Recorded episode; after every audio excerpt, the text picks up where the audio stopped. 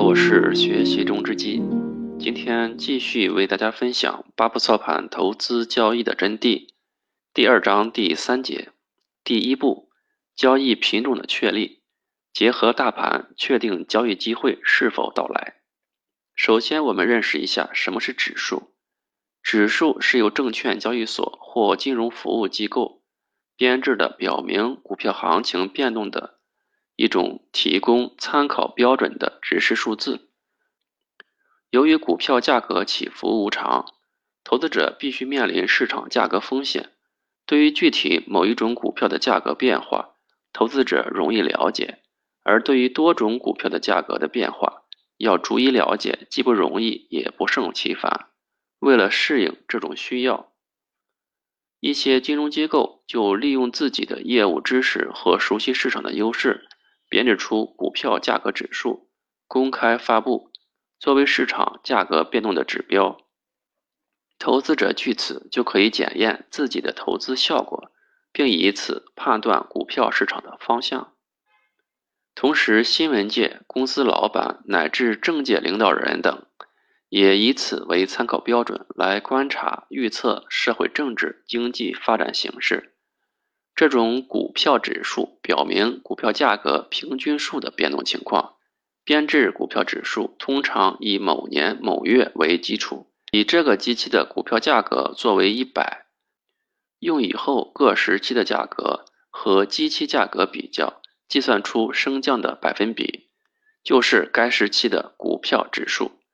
投资者根据指数的升降，可以判断出股票价格的变动趋势。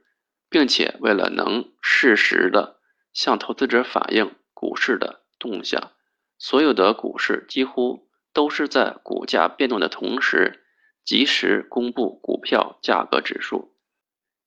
而我们常说的大盘是上海证券综合指数，简称上证综指。用定义来说的话，就是上证综指及上证综合指数，上海证券。综合指数，上海证券综合指数，它是上海证券交易所编制的，以上海证券交易所挂牌的上市全部股票为计算范畴，以发行量为权数综合。上证综指反映了上海证券交易所市场的总体走势。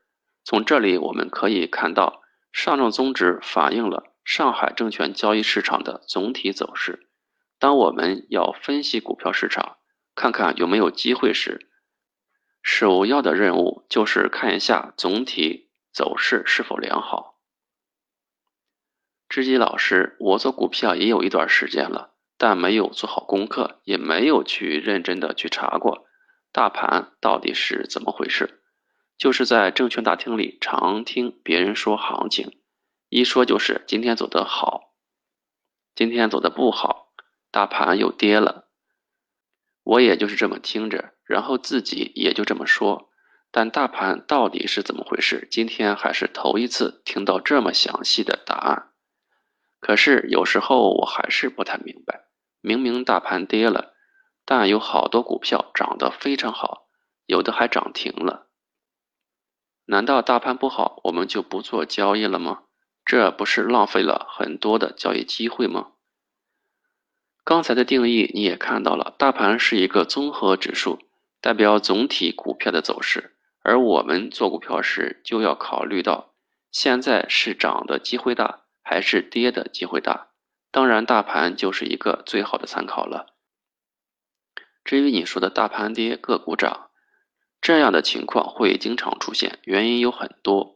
针对于个股，可能是主力见大盘不好拉高出货，也可能是个股发布公告，公司有重大利好消息等等，各种情况都有。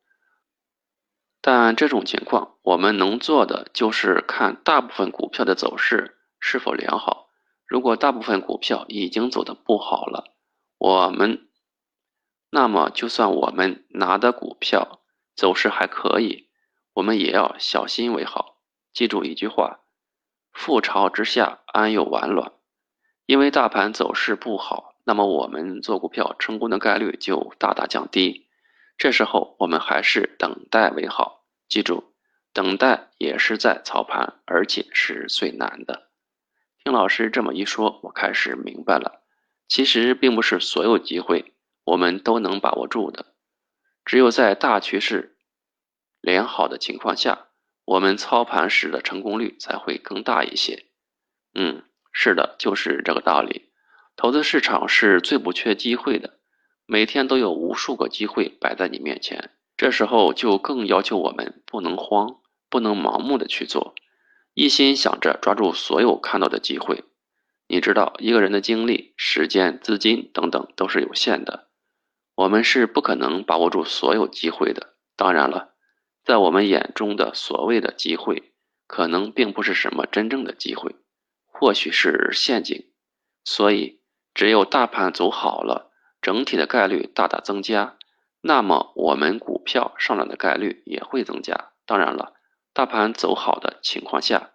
我们所操作的单只股票也是需要符合大趋势向上的条件的。其实这样说我也明白，但是怎么判断大盘的趋势向上还是向下的呢？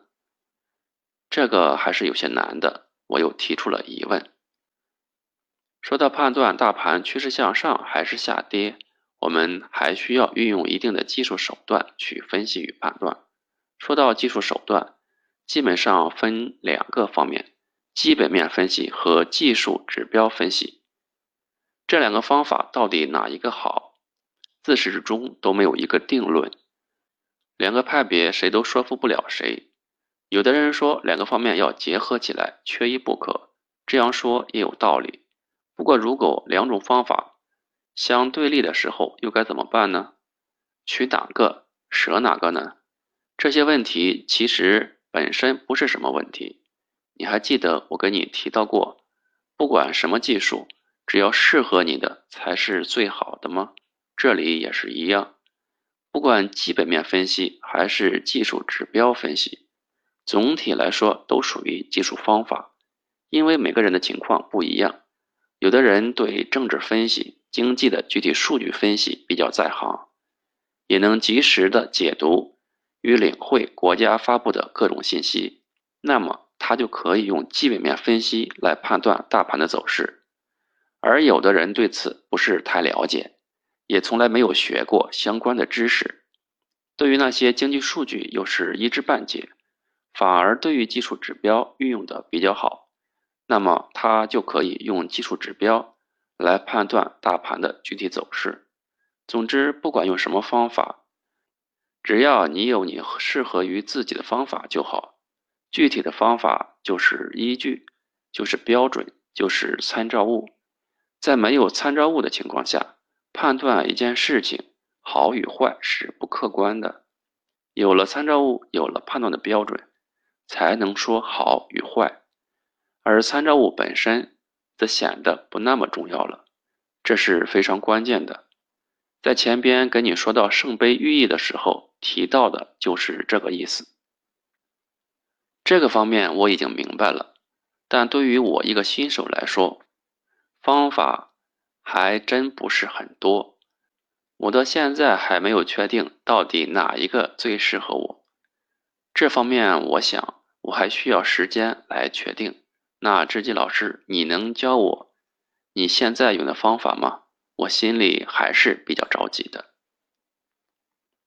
其实我现在用的方法很简单，你还记得我们公司的经理给你讲的技术课程吗？均线、MACD、趋势线、成交量，我就用这些，没有特殊的、特别复杂的指标啊。上次你跟我说的时候，我还以为你在应付我呢，原来是真的啊。当然是这样了，其实你应该早就明白了。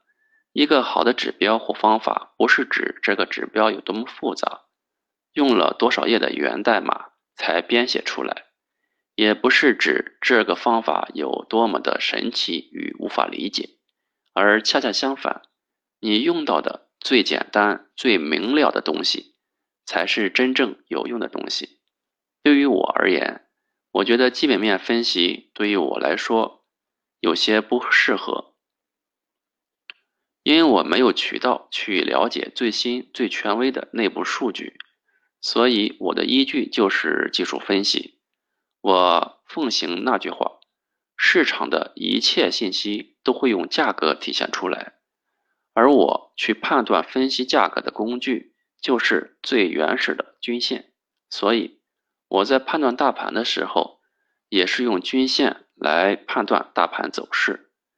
只有大盘的趋势向上的时候，我们的胜算才会大。就是我们所说的概率，所以判断大盘是第一步，也是很重要的一步。你来看现在大盘的走势，知己老师说着，把大盘的走势图打开。从图表中我们可以看到，从二月六日大盘有效突破长期均线以后，有一个回调的确认过程，之后大盘就一路向上了。到目前为止。大盘依然处于上升的趋势当中，那么我们现在来做股票的话，胜率就会大大提高。当然，这是个前提。到具体的买卖股票，我们还要依据个股的具体走势来分析。如果大盘在长期均线下方，表明趋势是向下的，我们做股票的时候就要小心了。知己老师看着图表。给我讲解。好，这个章节我们分享到这里，我们下节再见。